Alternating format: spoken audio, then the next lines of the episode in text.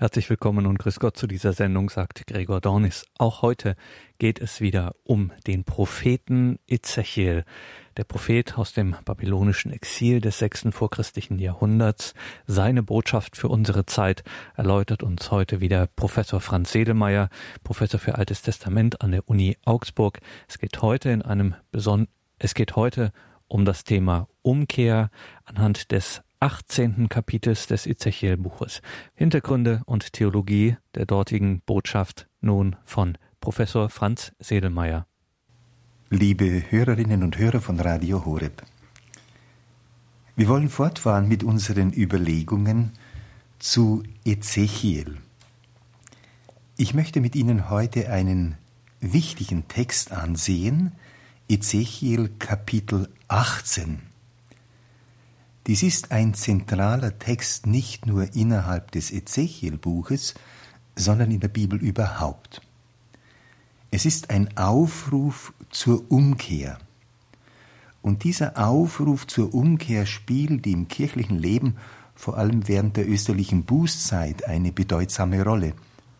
Aber da Umkehr und Neuorientierung immer geboten sind, ist dieser Text immer aktuell.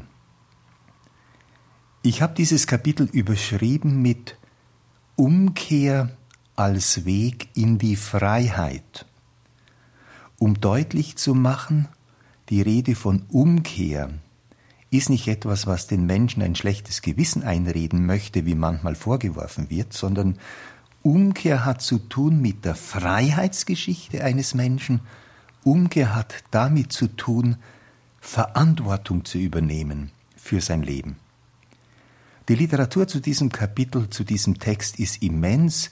Die Auffassungen über sein Verständnis gehen weit auseinander. So zum Beispiel sah eine lange exegetische Tradition in Kapitel 18 eine theoretische Abhandlung über die persönliche Verantwortung des Einzelnen. Dabei wurde die Auffassung vertreten, mit Ezechiel 18 geschehe ein Durchbruch zu einer sittlich höher stehenden Form von Religiosität. Und diese höhere Form von Religiosität bestünde darin, dass das Individuum von der Bevormundung durch die Gemeinschaft, durch das Kollektiv befreit würde.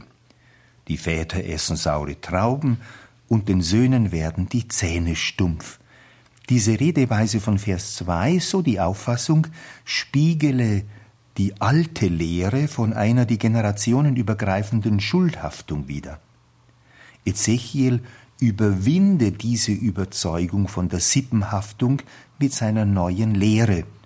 Und in einer theoretischen Abhandlung betone er nun die persönliche Verantwortung des Einzelnen und trage somit entscheidend bei zur Überwindung von Kollektivhaftung. Ezechiel sei sozusagen der Vater des Individualismus. Aber so meine kritische Rückfrage, will Ezechiel 18 wirklich als eine theoretische Erörterung, als eine Art Lehrvortrag verstanden sein? spiegelt sich in der Redeweise vom Vers 2 tatsächlich eine alte, im Glauben Israels verankerte Sicht von Kollektivhaftung wider, die Ezechiel dann mit einem theoretischen Diskurs durch eine neue Sicht ersetzen würde?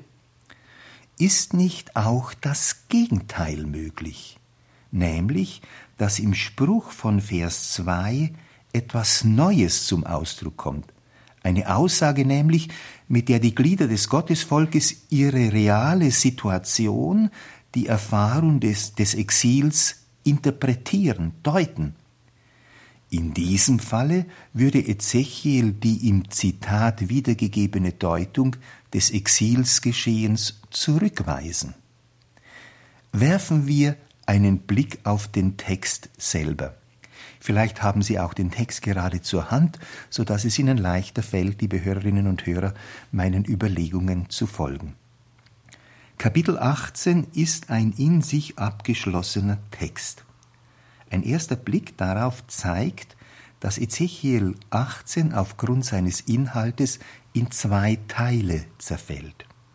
Die Verse 1 bis 20, der erste Teil, die Verse 1 bis 20 betonen, dass jede Generation für sich selbst verantwortlich ist und diese Verse fordern damit einen Loslösungsprozess zwischen den Generationen. Die sich anschließenden Verse 21 bis 32 unterstreichen, dass dieser Prozess der Loslösung und der Neuorientierung auch für die verschiedenen Phasen im Leben des Einzelnen gültig und möglich ist. Im Leben eines jeden Menschen gibt es in der jeweiligen Gegenwart die Möglichkeit eines Neubeginns. Es gibt die Möglichkeit, neu anzufangen. Die Grobgliederung dieses Kapitels lässt sich noch weiter verfeinern. Ezechiel 18 wird mit der sogenannten Wortereignisformel eröffnet. Das Wort des Herrn erging an mich, das sich oft bei den Propheten findet. Daran schließt sich das bereits mehrfach erwähnte Zitat von den sauren Trauben und den stumpfen Zähnen an, Vers 2. Und Vers 3 bringt eine schroffe Zurückweisung der Aussage dieses Zitates. Auf die eröffnenden Verse 1 bis 3 folgt dann ein erster großer Textabschnitt, die Verse 4 bis 20. Der wird gerahmt von den beiden Versen 4 und 20, die mehrere Entsprechungen aufweisen. Innerhalb dieses Rahmens, innerhalb von Vers 4 und Vers 20, werden drei Fälle behandelt. Der Fall eines Gerechten, Vers 5 bis 9, der Fall eines Frevlers, Vers 10 bis 13, und erneut der Fall eines Gerechten, Vers 14 bis 19. Dies wäre der erste Teil des Kapitels. Der zweite Teil besteht aus den Versen 21 bis 32.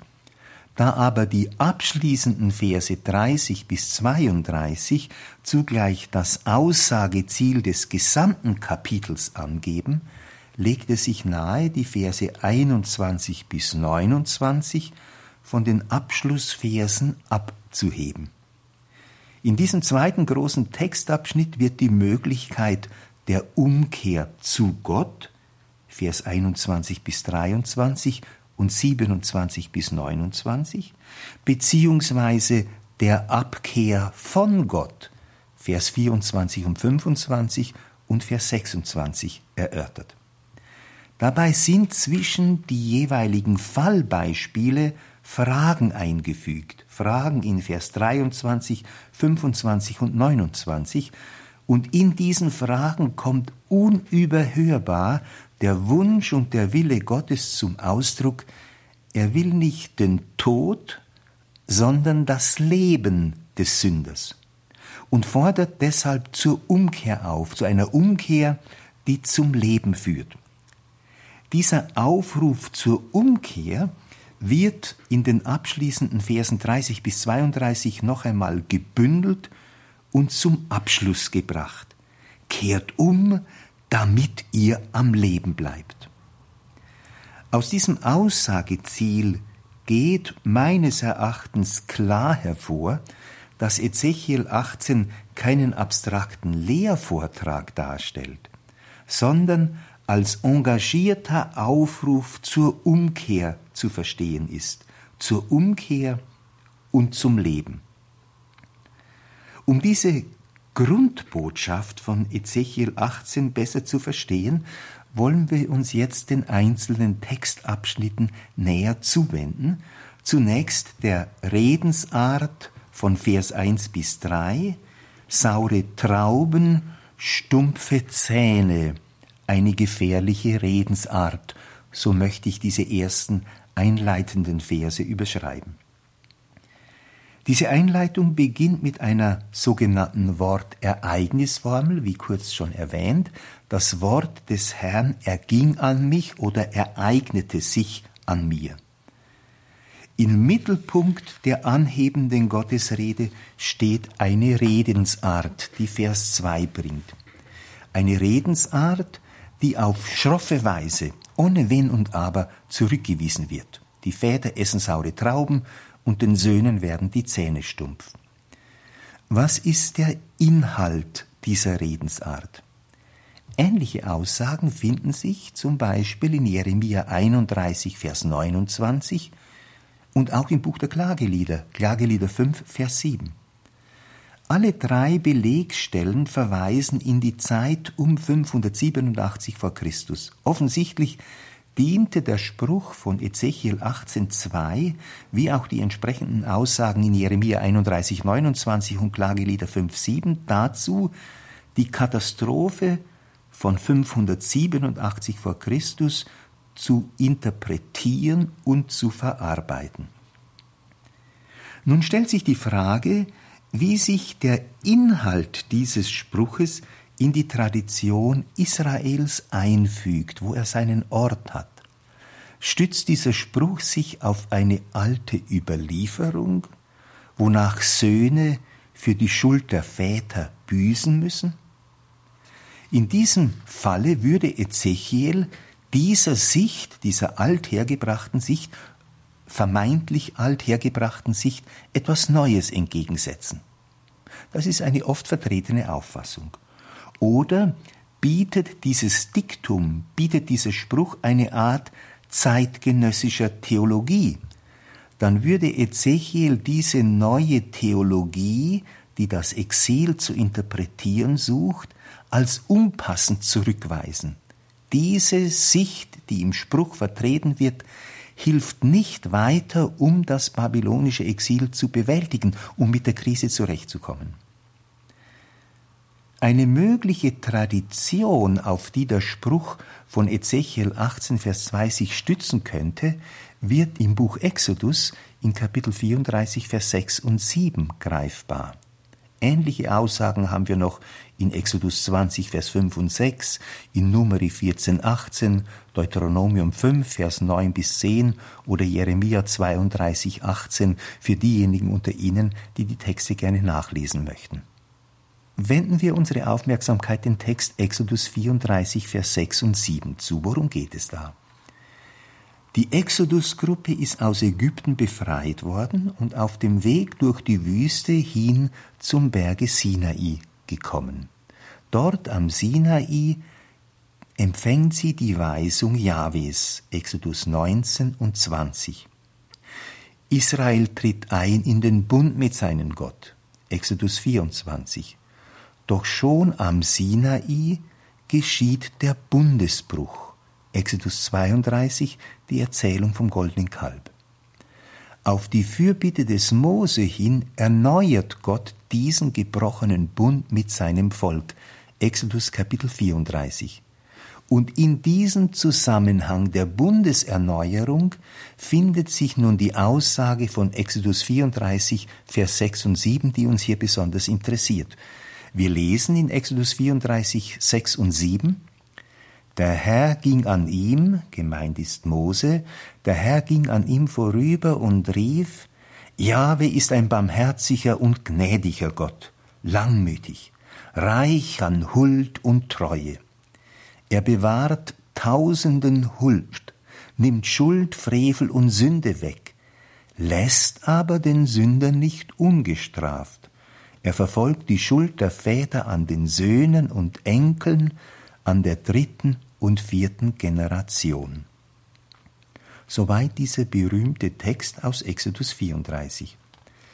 Ist es nicht naheliegend nun anzunehmen, dass der Spruch von Ezechiel 18, Vers 2 von den sauren Trauben und den stumpfen Zähnen ist es nicht naheliegend, dass dieser Spruch von Ezechiel 18,2 aufnimmt, was in der Formulierung von Exodus 34, 6 und 7 und an verwandten Stellen vorgegeben ist? Spiegelt sich in den erwähnten Texten nicht doch eine Vergeltungslehre wider, nach der die Söhne für die Schuld der Väter büßen müssen bis in die dritte und vierte Generation? Vorsicht! Für das Verständnis von Exodus 34, Vers 6 und 7 und der damit verwandten Bibelstellen gilt es Folgendes zu beachten. Erstens, der Schwerpunkt liegt nicht auf der Strafe, sondern auf der Huld und Treue. Diese gelten für tausend Generationen, gelten also für immer. Und zweitens, die Aussage über die Väter, Söhne und Enkel, über die dritte und vierte Generation, muss vor dem Hintergrund der Großfamilie von damals gesehen und verstanden werden. In einer Großfamilie oder Sippe lebten maximal vier Generationen beisammen. An einem Vergehen, an einer Schuld, an einem Verbrechen konnten demnach höchstens drei oder vier Generationen beteiligt sein. Die Strafe bezieht sich also auf diejenigen, die an einem Vergehen mitwirken konnten, im Höchstfall also vier Generationen. Mit anderen Worten, die Strafe trifft die Schuldigen und nur sie. Die Gnade hingegen währt für tausend Generationen. Sie gilt für alle Zeiten. Darin ist aber genau das Gegenteil dessen ausgesagt, was der Spruch von Ezechiel 18, Vers 2 behauptet. Die Väter handeln schlecht und werden schuldig, und die unschuldigen Kinder hingegen haben die Schuld zu bezahlen, sie werden bestraft. Ezechiel 18, Vers 2, dieses Zitat, kann sich somit wohl kaum auf eine alte, generell geltende Glaubensüberlieferung von einer Sippenhaftung stützen. Die Überzeugung, dass ein jeder für sein eigenes Tun verantwortlich ist, ist keine Erfindung Ezechiels, sondern das ist in der biblischen Tradition grundgelegt und breit bezeugt, vor Ezechiel und auch nach ihm. So ist zum Beispiel im Buch Deuteronomium folgender Rechtsgrundsatz festgehalten, in Deuteronomium Kapitel 24, Vers 16, es sollen nicht Väter wegen ihrer Söhne des Todes sein, und Söhne sollen nicht wegen ihrer Väter des Todes sein. Ein jeder soll des Todes sein, nur wegen seiner eigenen Sünden. Und dieser Rechtsgrundsatz aus Deuteronomium 24, Vers 16 wird zum Beispiel angewendet in 2 Könige 14, Vers 5 bis 6. Da geht es um einen König Amazia, der von 700 96 bis 767 vor Christus König in Juda war, über ihn heißt es, er erschlug seine Diener, die seinen Vater, den König, ermordet hatten. Aber die Söhne der Mörder tötete er nicht, wie es im Gesetzbuch des Mose geschrieben steht, wo Jahwe dieses Gebot erlassen hat, die Väter dürfen nicht getötet werden um der Söhne willen, sondern jeder soll des Todes sein wegen seiner eigenen Sünden.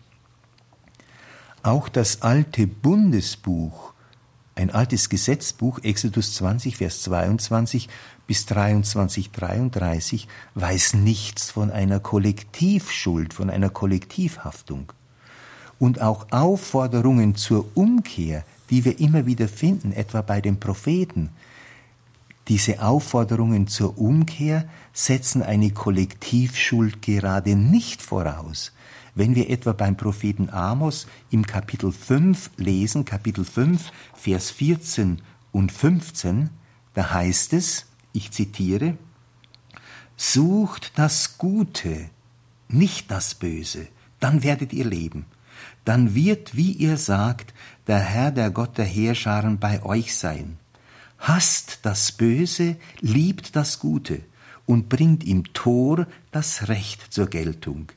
Vielleicht ist der Herr, der Gott der Heerscharen, dem Rest Josefs dann gnädig. Ein solcher Aufruf zur Umkehr geht davon aus, dass der Mensch umkehren kann und nicht unter einer Kollektivhaftung steht. Aus diesen Darlegungen lässt sich Schlussfolgern, die Redensart von Ezechiel 18, Vers 2 kann sich auf keine alte Auffassung von einer Kollektivhaftung stützen. Der Spruch ist vielmehr eine Neufindung der Exilierten, die mit dieser Redeweise ihre Situation zu deuten versuchen. Diese Redensart wird nun im Auftrag Jahwes in aller Schärfe zurückgewiesen. Eine Deutung der Exilsituationen, die den früheren Generationen das Versagen zuschreibt, die Gegenwartsgeneration jedoch lediglich als unschuldige Opfer sieht, ist demnach nicht zulässig, hilft nicht weiter. Nach der Aussage dieses Spruches ist die Welt zweigeteilt. Die Väter sind schuldig, die anderen sind schuldig, die Söhne sind unschuldig, wir sind unschuldig. Die Schärfe der Reaktion Jahwes zeigt sich unter anderem in der Verwendung der Schwurformel Chai Ani, so wahr ich lebe. Das Selbstverständnis Jahwes und seine Sicht des Gottesvolkes einerseits und die Verwendung dieser Redensart andererseits stehen zueinander im Widerspruch. Wenn die Mitglieder des Jahwe-Volkes sich auf das Jahwe-Wort und sein Wirken einlassen wollen, müssen sie sich klar von dieser Redensart distanzieren. Warum? Weil dieser Spruch sich dahingehend auswirkt, dass sie ihre Rolle als verantwortlich handelnde Subjekte nicht wahr und nicht annehmen. Deshalb muss Ezechiel die fertige Weltsicht der Exilsgeneration, die Väter sind die Schuldigen, die Söhne sind unschuldig, die anderen sind die Schuldigen, wir sind die Unschuldigen, die Guten. Deswegen muss Ezechiel diese fertige Weltsicht aufbrechen. Und das geschieht in den beiden Redegängen von Vers 2 bis 20 und Vers 21 bis 32.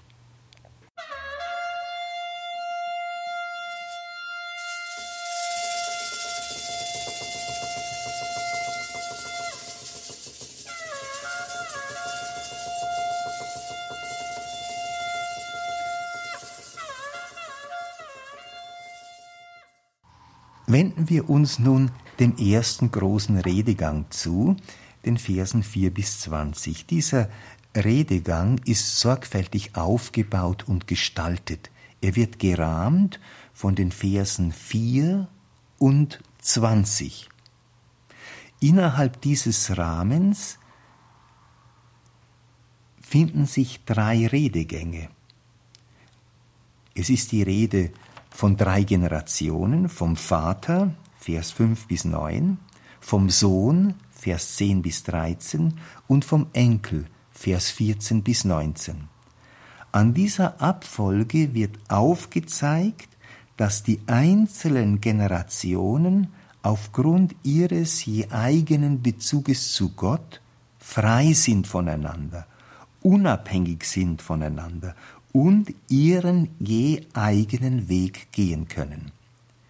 Diese im Gottesbezug, im Leben mit Gott gründende Freiheit und Selbstständigkeit erlaubt ihnen, ihre je eigene Verantwortung wahrzunehmen. Werfen wir zunächst einen Blick auf die Rahmenverse, auf Vers 4 und Vers 20. Nach der schroffen Zurückweisung der Redensart setzt Vers 4 neu ein. Nicht der Konflikt zwischen Vätern und Söhnen bildet den Ausgangspunkt der folgenden Reflexion, sondern die Aussage, alle Menschenleben sind mein Eigentum. Es ist Jahwe, der spricht, alle Menschenleben sind mein Eigentum das Leben des Vaters ebenso wie das Leben des Sohnes, mir gehören sie oder wörtlich auf mich hin sind sie. Das heißt, Ausgangspunkt und tragender Grund für die Bewältigung der Krise des Exils und einen Weg aus dieser Krise ist der Bezug eines jeden Menschen zu Gott. Diese grundlegende Aussage wird sofort auf die beiden Generationen angewendet und bezogen. Väter wie Söhne sind auf Gott hingeordnet. Durch diese Hinordnung beider Generationen auf Gott hin wird der Konflikt auf eine neue Grundlage gestellt. Der Konflikt wird von innen heraus geöffnet, da die im Spruch vorgegebene Polarität überwunden wird. In diese Polarität wird etwas Drittes eingefügt, ein Tertium Comparationis, nämlich Gott und die Beziehung zu ihm. Und dies ändert alles. Vers 4 schließt mit der Aussage, nur wer sündigt, soll sterben. Diese Formulierung, in der sich eine alte Rechtstradition Israels ausdrückt, wird zu Beginn von Vers 20 identisch wieder aufgegriffen. Das Ende von Vers 4 und der Beginn von Vers 20 entsprechen sich somit wörtlich mit der Aussage, nur wer sündigt, soll sterben. Vers 4 lautet, alle Menschenleben sind mein Eigentum, das Leben des Vaters ebenso wie das Leben des Sohnes, mir gehören sie. Nur wer sündigt, soll sterben. Und Vers 20 beginnt damit, nur wer sündigt, soll sterben. Ein Sohn soll nicht die Schuld seines Vaters tragen und ein Vater nicht die Schuld seines Sohnes. Die Gerechtigkeit kommt nur dem Gerechten zugute und die Schuld lastet nur auf dem Schuldigen. Vers 4 betont den Gottesbezug einer jeden Generation. Mir gehören sie. Aufgrund dieses vorgegebenen grundlegenden Gottesbezuges muss keine Generation Opfer der anderen bleiben, sondern sie kann ihren Weg vor Gott und mit Gott eigenverantwortlich gehen. Die Schlussformulierung von Vers 4, nur wer sündigt soll sterben, steht in Opposition, in einer inneren Opposition zur Aussage des Versanfanges, nachdem eines jeden Menschenleben auf Jahwe hingeordnet ist. Alle Menschenleben sind mein Eigentum, nur wer sündigt soll sterben. Das heißt, der Bezug zu Gott und die Zugehörigkeit zu ihm sind deshalb zugleich als eine Lebenszusage zu verstehen. Der Verlust des Gottesbezuges, wer sündigt, der Verlust des Gottesbezuges bedeutet hingegen Tod, wobei Tod nicht physisch gemeint ist, sondern eben aufgrund des Verlustes des Gottesbezuges.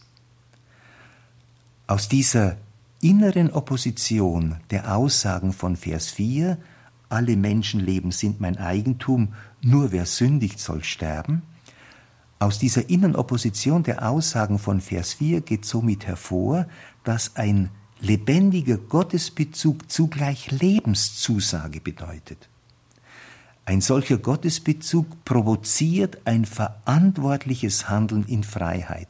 Er lässt keine Entmündigung zu.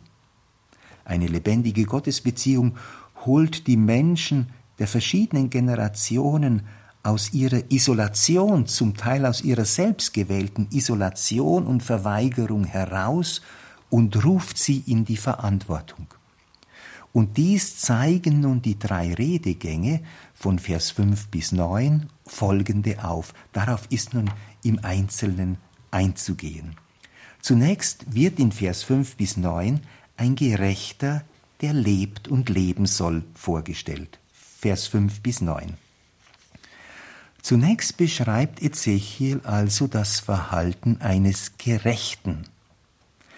Dieses Verhalten wird verdeutlicht durch eine Gebotsreihe in den Versen 6 bis 8, die dann später in den Versen 11b bis 13 um 15 bis 18 etwas verkürzt und variiert wiedergegeben wird.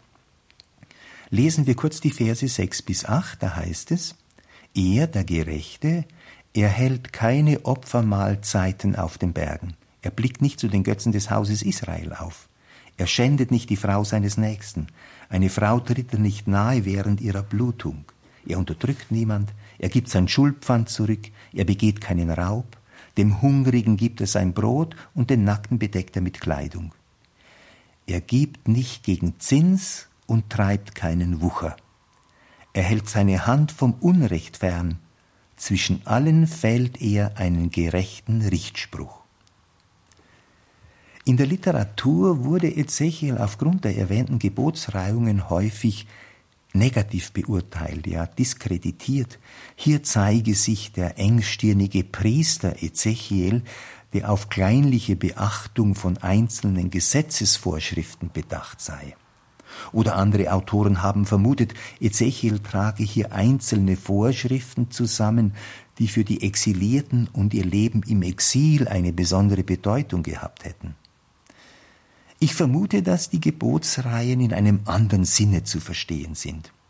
Nämlich, hier werden verschiedene Lebensbereiche angesprochen, in denen sich menschliches Leben abspielt so erwähnt Vers 6 zunächst den Bereich des Gottesdienstes und des Götzendienstes, ferner den Bereich der Sexualität. Vers 7 thematisiert die Praxis der Mitmenschlichkeit, die am nächsten, der in Not geraten ist, entfaltet wird. Vers 8 nennt den Bereich der Wirtschaft und der Rechtsprechung. Diese Gebotsreihen entwerfen kein vollständiges kasuistisches System, das im Gerichtswesen angewendet werden könnte oder mit dem sich das Leben im babylonischen Exil präzise durchorganisieren ließe. Darum geht es nicht. Hier werden vielmehr die großen Bereiche benannt, in denen menschliches Leben sich abspielt. Diese Lebenswelten werden hingeordnet auf den göttlichen Willen und dienen zur Charakterisierung des Gerechten. Der Gerechte ist einer, der seine Existenz in allen Bereichen seines Lebens vom göttlichen Willen her zu leben versucht und seine Lebensvollzüge auf den göttlichen Willen hin transparent macht.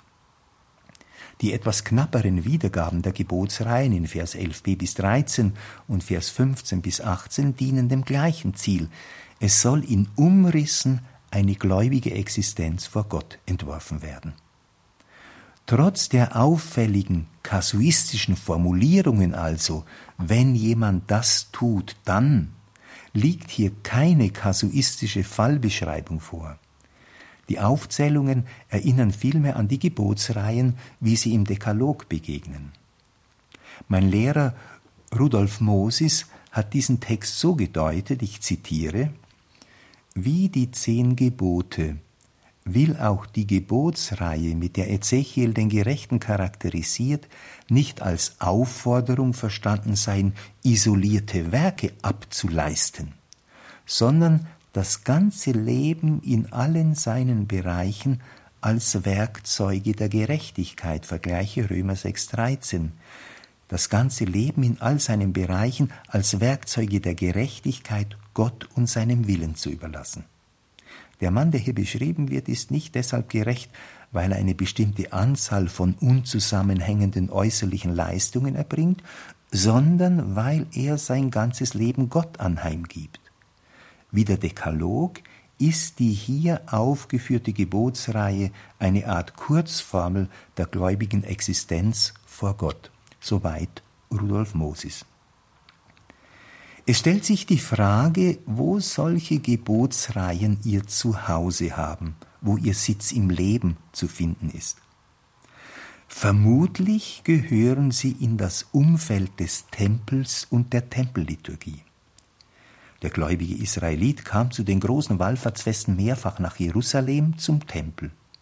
Diese großen Wallfahrtsfeste galten als frohe Ereignisse, als Höhepunkte im Laufe des Jahres. Denken Sie etwa am Psalm 122, Vers 1, wo der Psalmist betet, wie freute ich mich, als man mir sagte, zum Haus des Herrn wollen wir pilgern. Hier erfuhr sich der Jahwegläubige als Glied der größeren Glaubensgemeinschaft, der er angehörte. Die Dankbarkeit für das göttliche Handeln in der Schöpfung und in der Geschichte prägte das Fest. Und bei diesem Fest spielten die sozialen Schranken keine Rollen, auch Sklave und Sklavin durften an der Festfreude teilhaben, die ihren besonderen Ausdruck häufig in einem Mahl fand, das man gemeinsam einnahm. Diese Festlichkeiten dienten zugleich dazu, sich wieder neu und bewusst in die eigene Glaubensgeschichte und Glaubenspraxis hineinzustellen. Am Eingangsbereich des Tempels, beim Eintritt in das Heiligtum also, wurden die Pilger deshalb aufgefordert, sich zu Gott und zu seinem Willen zu bekennen. Man spricht in diesem Zusammenhang von der sogenannten Torliturgie oder Tempeleinlassliturgie. Zur Nähe Gottes wird zugelassen, wer sich zu ihm und zu seinem Willen bekennt. In diesem Zusammenhang werden nun solche Gebotsreihen laut, wie wir sie auch in Ezechiel 18 finden. Da uns vom vorexilischen Tempelkult nichts Sicheres überliefert ist, bleibt der reale Ablauf einer solchen Torliturgie in ihrer Agenda und in ihrer Legenda weitgehend im Dunkeln. Doch sind mehrere biblische Texte aus späterer Zeit einer solchen Torliturgie nachgebildet. Dazu gehört beispielsweise Psalm 15. Hier heißt es, Herr, wer darf Gast sein in deinem Zelt? Wer darf weilen auf deinem heiligen Berg? Und dann gibt der Psalmist selbst die Antwort, der makellos lebt und das Rechte tut, der von Herzen die Wahrheit sagt und mit seiner Zunge nicht verleumdet, der seinem Freund nichts Böses antut und seinen Nächsten nicht schmäht. Ähnliche Aussagen finden Sie im Psalm 24, Vers 3 bis 6 oder auch beim Propheten Jesaja, Kapitel 33, Vers 14 bis 16. Einer solchen Torliturgie dürfte auch Ezechiel 18 nachgebildet sein. Die Gebotsreihe, die auf heutige Leserinnen und Leser eher befremdend wirken mag, diese Gebotsreihe erinnert die Hörerinnen und Hörer Ezechiels an Pilger, die unterwegs sind zum Heiligtum, um dort die Nähe Gottes zu erfahren. Und deshalb sind sie von Freude erfüllt. Das heißt, diese Gebotsreihe lässt die Festfreude der Pilger lebendig werden, die ein Kennzeichen der Wallfahrer war. Sie erinnert an das Bekenntnis zum göttlichen Willen, um die eigene Existenz, das eigene Leben wieder neu auf den verlässlichen Grund der göttlichen Weisung zu stellen.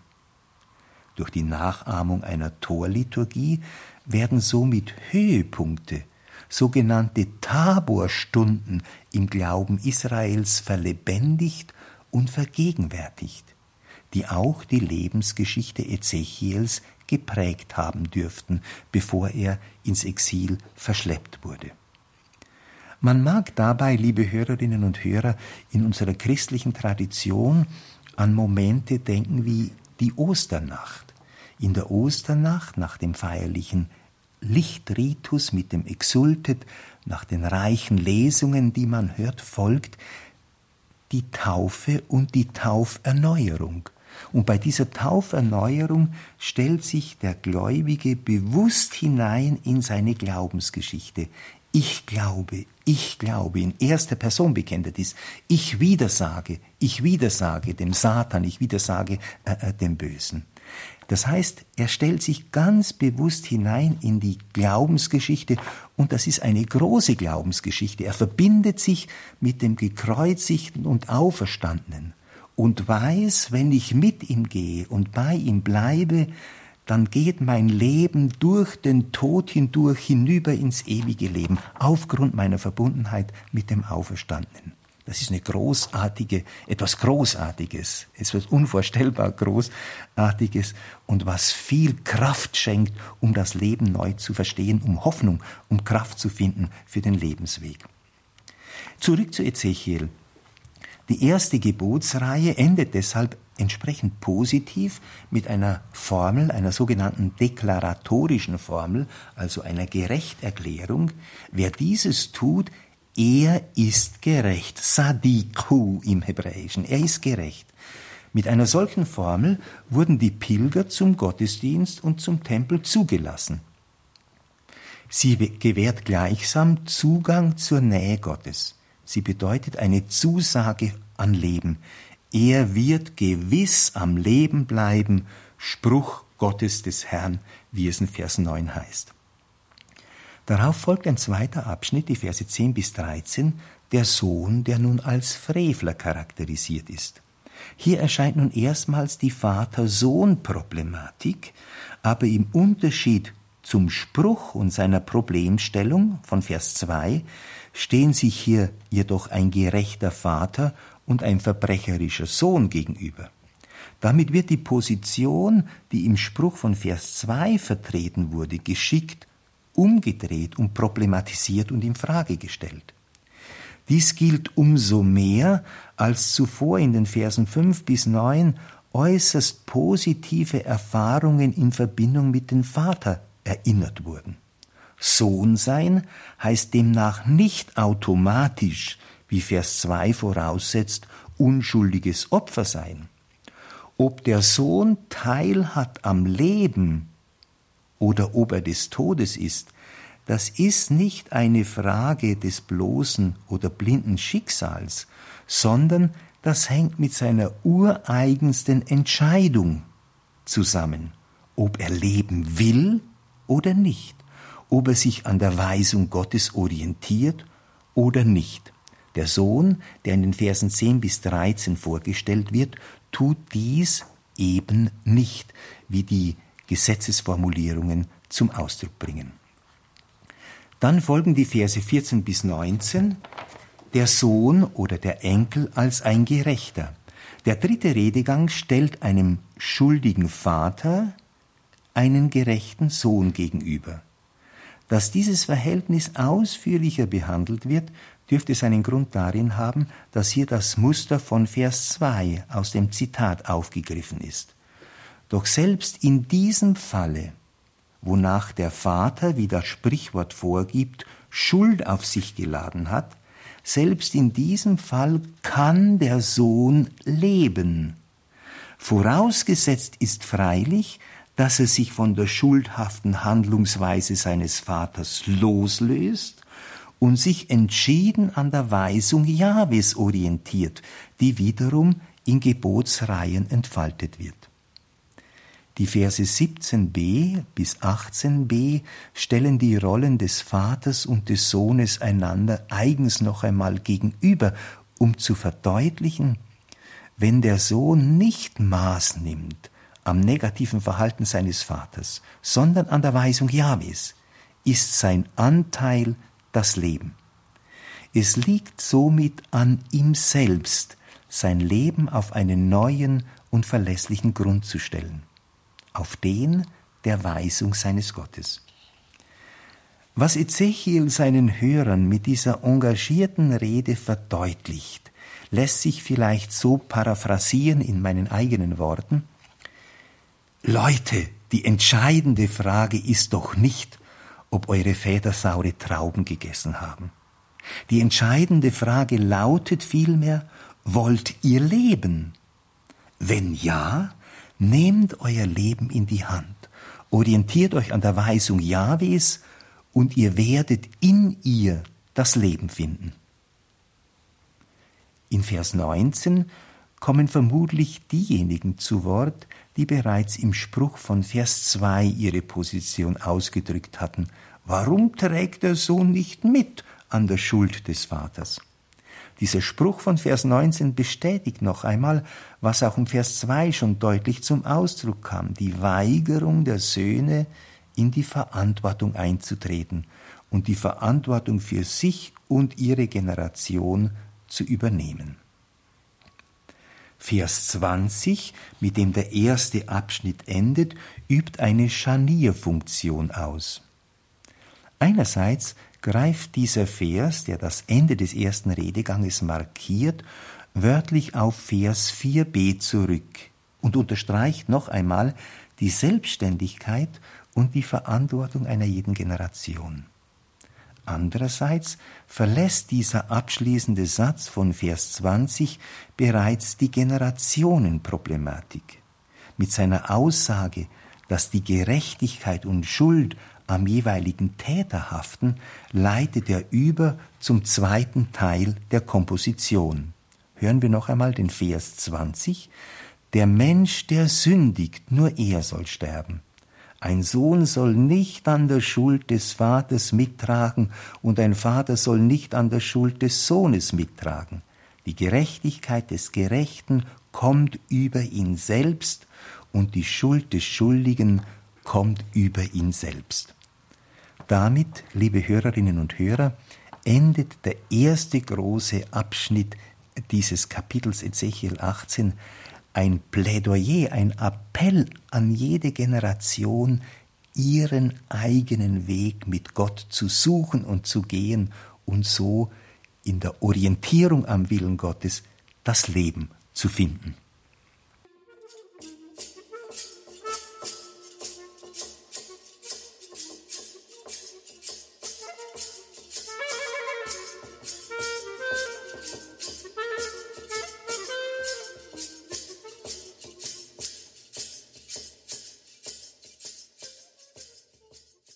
Das ist die Credo-Sendung bei Radio Horeb und Radio Maria. Heute wieder mit Professor Franz Sedelmeier, dem Alttestamentler von der Uni Augsburg. Er spricht über Ezechiel Kapitel 18. Hier spielt das Thema Umkehr die zentrale Rolle. Der Prophet Ezechiel und seine Botschaft für unsere Zeit. Hören Sie nun weiter Professor Franz Sedelmeier. Der zweite Teil der großen Reflexion von Ezechiel 18 Ezechiel 18, Vers 21 bis 32, spricht in seinem ersten Abschnitt von der Möglichkeit zur Umkehr im Leben des einzelnen Gläubigen. Vers 21 bis 29.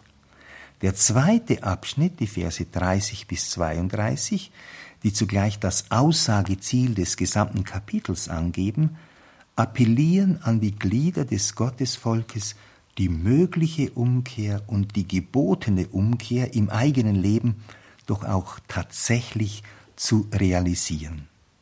Ezechiel wirbt hier darum, dass im Leben, in der Lebensgeschichte der Gläubigen Umkehr geschieht. Denn Umkehr ist immer möglich, weil der Gott des Lebens dieses will. Die Verse 21 bis 29 sprechen von der Chance des Neubeginns. Auch dieser Text ist wieder sehr sorgfältig aufgebaut. Das zeigt eine chiastische Struktur, will sagen, dass die beiden äußeren Glieder einander entsprechen und die beiden inneren Glieder. Die äußeren Glieder, Element A, die Verse 21 und 22, sprechen von der Möglichkeit, dass der Sünder umkehrt, gerechter wird und das Leben findet. Dann folgt ein Element B, die umgekehrte Linie, dass ein Gerechter seine Gerechtigkeit verspielt und sündigt. Vers 24. Vers 26 erneut B', ein Gerechter gibt seine Gerechtigkeit preis und sündigt und verspielt das Leben und in Vers 27 und 28 a Strich, ein Sünder kehrt um und lebt nach dem Willen Gottes und findet das Leben. Also die beiden äußeren Glieder, Vers 21 und 22, 27 und 28, betonen die Umkehr des Sünders und die beiden inneren Glieder, Vers 24 und 26, betonen die andere Möglichkeit, dass jemand sich von Jahwe abkehrt also die beiden Aussagen in der Mitte, Vers 24 und Vers 26, betrachten die Möglichkeit, die es auch gibt, dass ein Gerechter sich von seiner Gerechtigkeit abwendet und schuldig wird. Für diesen Fall wird festgestellt, er kann sich nicht auf seine vermeintlichen Verdienste berufen, sondern er verwirkt sein Leben, weil er sich von der lebenspendenden Weisung Jahwes abgewandt hat.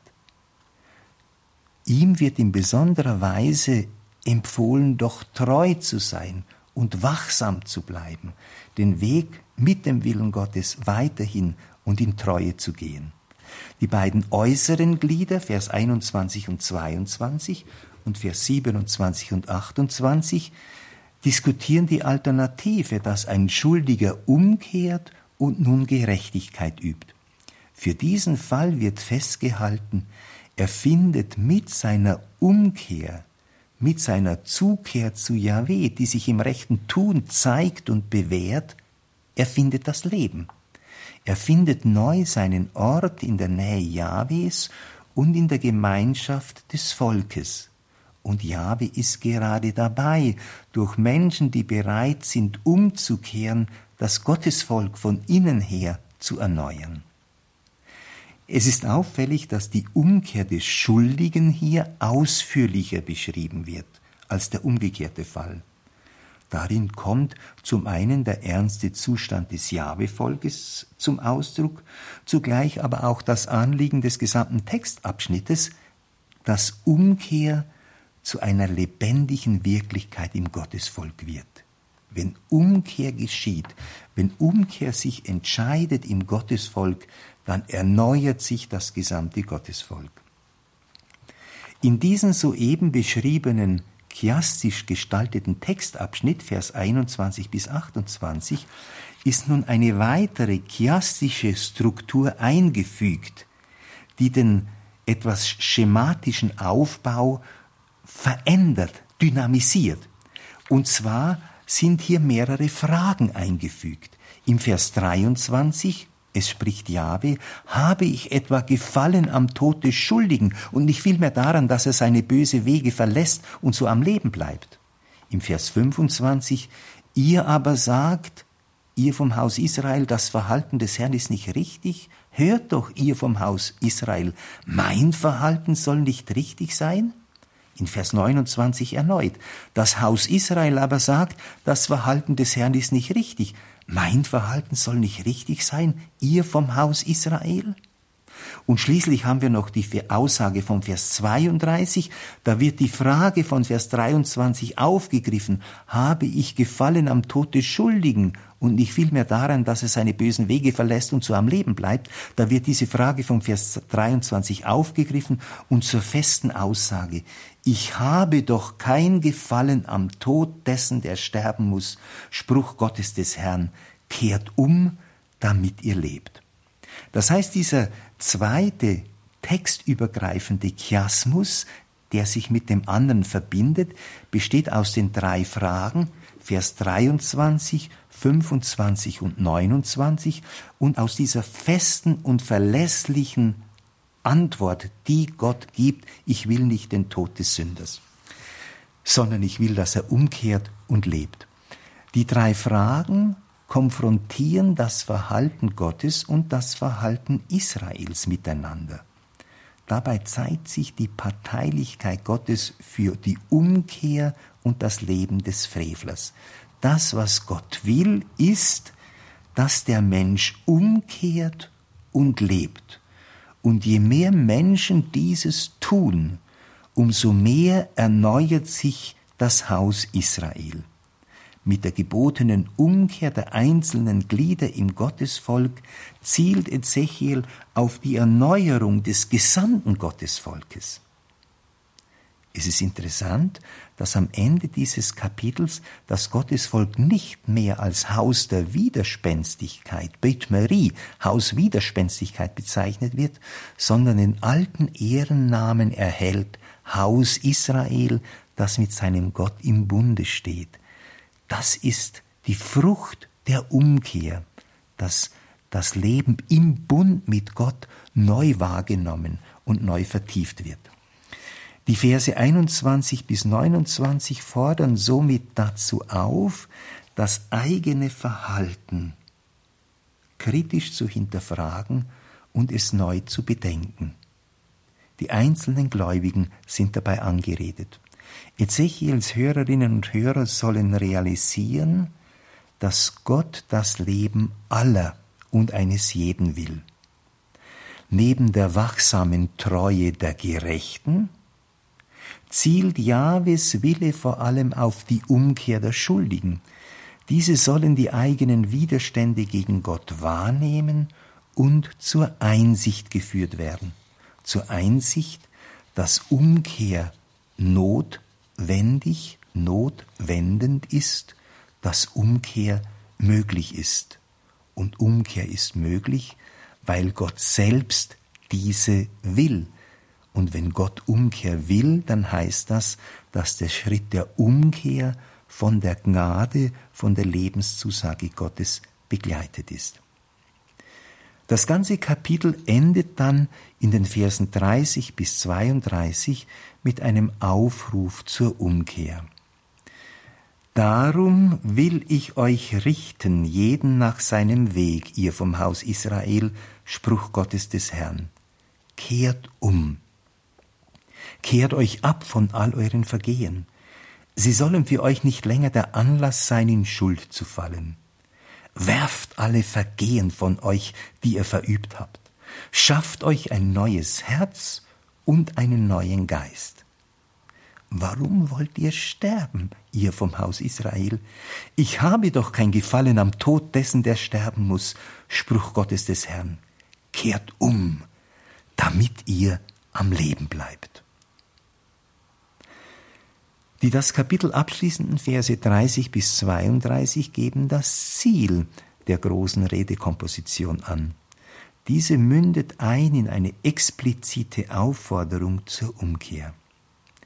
Ezechiel appelliert an die einzelnen Glieder des Gottesvolkes, den Schritt der Umkehr in aller Entschiedenheit zu tun. Denn von Gott her ist die Umkehr, von Gott her ist Neubeginn möglich. Doch will diese Möglichkeit zur Umkehr vom Menschen auch bejaht und ergriffen und persönlich angeeignet werden. Tragender Grund für die Mahnung zur Umkehr ist Gottes Lebenszusage. Er will das Leben und nicht den Tod des Menschen. Auffällig ist die Formulierung Asulachem lev chadash veruf chadasha, so im Hebräischen. Schafft euch, macht euch ein neues Herz und einen neuen Geist. In dieser Forderung von Ezechiel 1831 schafft euch ein neues Herz und einen neuen Geist.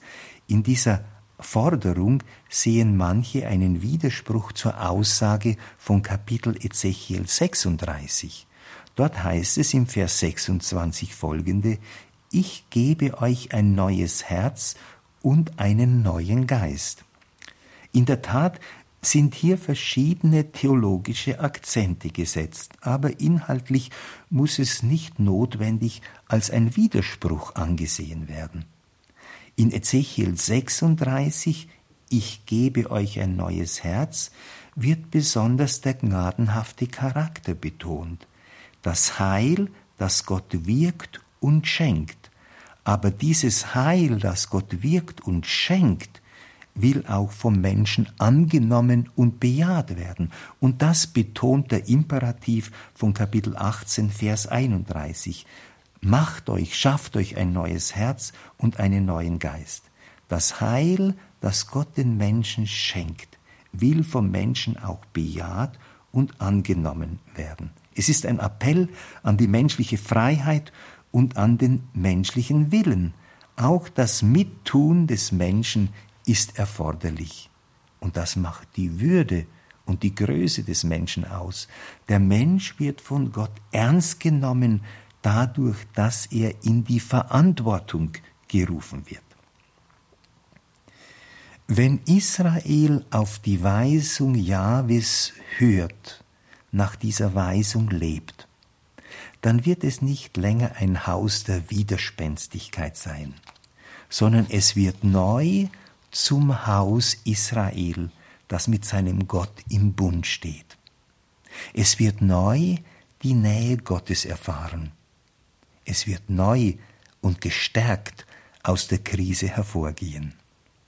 Mit diesem Ehrennamen Beit Israel, Haus Israel, endet auch das Kapitel verbunden mit der eindringlichen Zusage, Gott will nicht den Tod des Sünders, sondern dass dieser sich dem Leben zuwendet und in der Gemeinschaft mit Gott teilhat am Leben.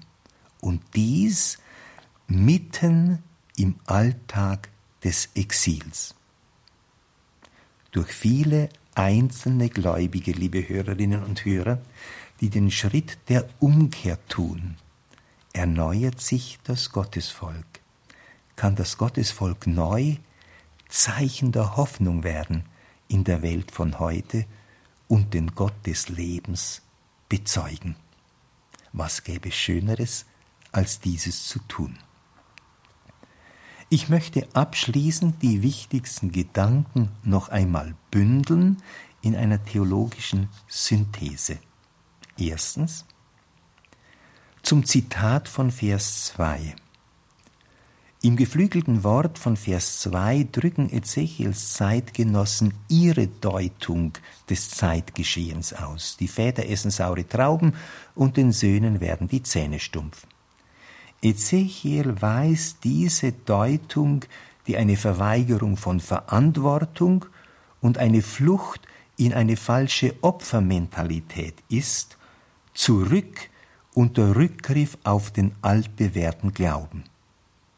Der Jahwe-Glaube gewährt dem Einzelnen seit jeher den Raum der Umkehr, den Raum zum Neubeginn. Mit anderen Worten, es gibt keine Sippenhaftung, die zwischen Gott und Mensch stünde. So kann sich der Einzelne Gott zuwenden und Anteil am Leben gewinnen. Wenn er sich Gott zuwendet, findet er neu einen verlässlichen Grund für sein Leben. Und dies ist besonders wichtig in der Stunde der Not, in der Zeit der Krise. Ein zweites. Die Zuwendung zum Einzelnen. In seiner Gerichtspredigt hatte Ezechiel überwiegend das Haus Israel als Ganzes angeredet, oft in dieser Verballhornung Beit Marie, Haus der Widerspenstigkeit. Oder er hatte einzelne Gruppen wie die Könige, die Ältesten, die Propheten und Prophetinnen angeredet, die den Verfall im Gottesvolk mit verursacht hatten, durch ihr fehlerhaftes Verhalten, durch ihr verantwortungsloses Verhalten. In Ezechiel 18 wendet sich der Prophet hingegen dem einzelnen Gläubigen zu. In der Zeit des Umbruchs, in der tragende Institutionen des Jabevolkes da niederliegen, in der, etwas salopp gesprochen, in Anführungsstrichen die Kirche des, die Volkskirche des Alten Testamentes zerbrochen ist, in einer Zeit des Umbruchs, in der tragende Institutionen des Jabevolkes da niederliegen und ihrer Funktion nicht mehr gerecht werden, gewinnt der Einzelne eine besondere Bedeutung. Die Sorge für die einzelnen Jahwe-Gläubigen ist jedoch hingeordnet auf das gesamte Jahwe-Volk. Dieses soll neu aufgebaut werden. Mit vielen Einzelnen, die sich auf die Dynamik der Erneuerung einlassen, wird auch das gesamte Gottesvolk von innen her erneuert. Drittens, zum Gottesbild von Ezechiel 18. Auch wenn die Botschaft von Ezechiel 18 hinter nüchternen kasuistischen Formulierungen sich verbirgt, so erscheint Gott in der Verkündigung dieses Kapitels ganz und gar als der Gott des Lebens. Gott steht grundsätzlich und entschieden auf der Seite des Menschen. Er will das Leben dessen zurückgewinnen, der schon im Bereich des Todes ist, und fordert seine Hinwendung zum Leben, Umkehr. Er will das Leben dessen bewahren, der sich im falschen Vertrauen auf sein ordentliches Leben in Selbstsicherheit wähnt und Gefahr läuft, sein Leben zu verfehlen, die Mahnung zur Wachsamkeit. Der Gott des Lebens wirkt jedoch nicht entmündigend auf die Menschen ein. Er provoziert sie vielmehr, handelnde Subjekte zu werden, die sich ihrer Verantwortung für das eigene Leben bewusst sind und dieses ihr Leben Gott vertrauend in die Hand nehmen. Viertens Umkehr und Lebensgestaltung. Die Zugehörigkeit zu Gott ist keine bloße innerliche Angelegenheit oder eine nur gefühlsmäßige oder eine nur geistige Angelegenheit. Umkehr zu Gott findet ihren Ausdruck vielmehr darin, dass sie das ganze Leben und alle Bereiche, in denen menschliches Leben sich abspielt, auf Gott und seine Weisung hinzuordnen versucht. Man mag dabei denken an den neutestamentlichen Spruch aus Matthäus 7,21 aus der Bergpredigt: Nicht jeder, der zu mir sagt, Herr, Herr, wird in das Himmelreich kommen, sondern nur, wer den Willen meines Vaters im Himmel erfüllt. Es geht auch um das Tun, um das ganz konkrete Tun. Fünftens, die Auferbauung des Gottesvolkes. Ziel der Zuwendung Gottes zum Einzelnen mit der Lebenszusage für den einzelnen Jahwe-Gläubigen ist die Auferbauung des neuen Jahwe-Volkes mit erneuerten Menschen, die sich in Freiheit und ganz persönlich für Gott entscheiden, baut Gott sein Volk neu auf. Deshalb taucht in der Anrede am Ende des Kapitels auch der alte Ehrennamen neu aus, Beit Israel, Haus Israel, das mit seinem Gott im Bunde steht. Sechstens und vorletztens eine noch ausstehende Erneuerung. Die Erneuerung die von Gott her aus ganzem Herzen gewollt ist. Diese Erneuerung steht noch aus. So endet Ezechiel 18 in den Versen 30 bis 32 auch mit einem offenen Appell. Diese Aufforderung spricht hinein in die Welt der Hörerinnen und Hörer, auch späterer Zeiten, bis herein in die Gegenwart. Wozu wollt ihr sterben, Haus Israel? Lama tamutu Beit Israel. Kehrt um, damit ihr lebt. In diesem Sinne, als Einladung zum Leben, übernimmt auch die Kirche den Umkehrruf von Ezechiel 18 in die Liturgie der österlichen Bußzeit. Denn dies, die österliche Bußzeit, ist in besonderer Weise die Zeit, um frei zu werden von verkehrten Bindungen, um sich Gott als der Quelle des Lebens zuzuwenden und das Leben nach seinem Willen neu zu ordnen. Aber dies, liebe Hörerinnen und Hörer, ist jederzeit geboten, nicht nur in der österlichen Bußzeit, frei zu werden von verkehrten Bindungen um sich Gott als der Quelle des Lebens zuzuwenden und das Leben nach seinem Willen neu zu ordnen. Die Umkehrbereitschaft und die tatsächlich vollzogene Umkehr vieler Gläubiger und ihr erneuertes Engagement im Glauben trägt entscheidend bei zur Erneuerung des Gottesvolkes. Und ich meine, dass dies heute in ganz besonderer Weise geboten ist. Lassen Sie mich siebtens abschließend noch zwei kleine Geschichten hinzufügen aus dem chassidischen Judentum. Eine erste kurze Geschichte mahnt besonders, dass der Gerechte wachsam sein soll. Da heißt es, der Seher von Lublin sagte, ich liebe mehr den Schlechten, der weiß, dass er schlecht ist, als den Guten, der weiß, dass er gut ist. Der Erstere ist wahrhaftig, und Gott liebt die Wahrhaftigkeit. Der Letztere lügt, wenn er meint, er sei gut, da ja niemand frei von Sünde ist. Gott aber hasst die Lüge. Soweit eine erste Geschichte aus der chassidischen Frömmigkeit, aus dem chassidischen Judentum und dazu noch eine zweite Geschichte. Jechiel Michal spielte einmal mit einem anderen Kind Verstecken. Er versteckte sich selbst eine Zeit lang, doch sein Spielkamerad suchte nicht nach ihm. Da lief der kleine Jechiel zu Rabbi Baruch und sagte mit Tränen überströmten Gesichtchen, er will nicht nach mir suchen.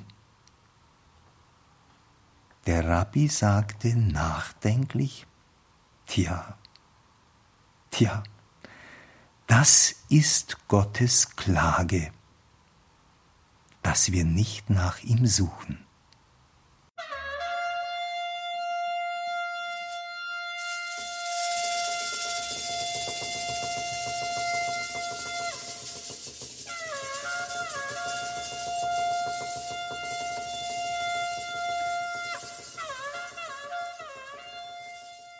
Das war die Credo-Sendung mit Professor Franz Sedelmeier und seiner Reihe Der Prophet Ezechiel und seine Botschaft für unsere Zeit. Danke Ihnen allen fürs Dabeisein. Einen gesegneten Abend und eine behütete Nacht wünscht Ihr Gregor Dornis.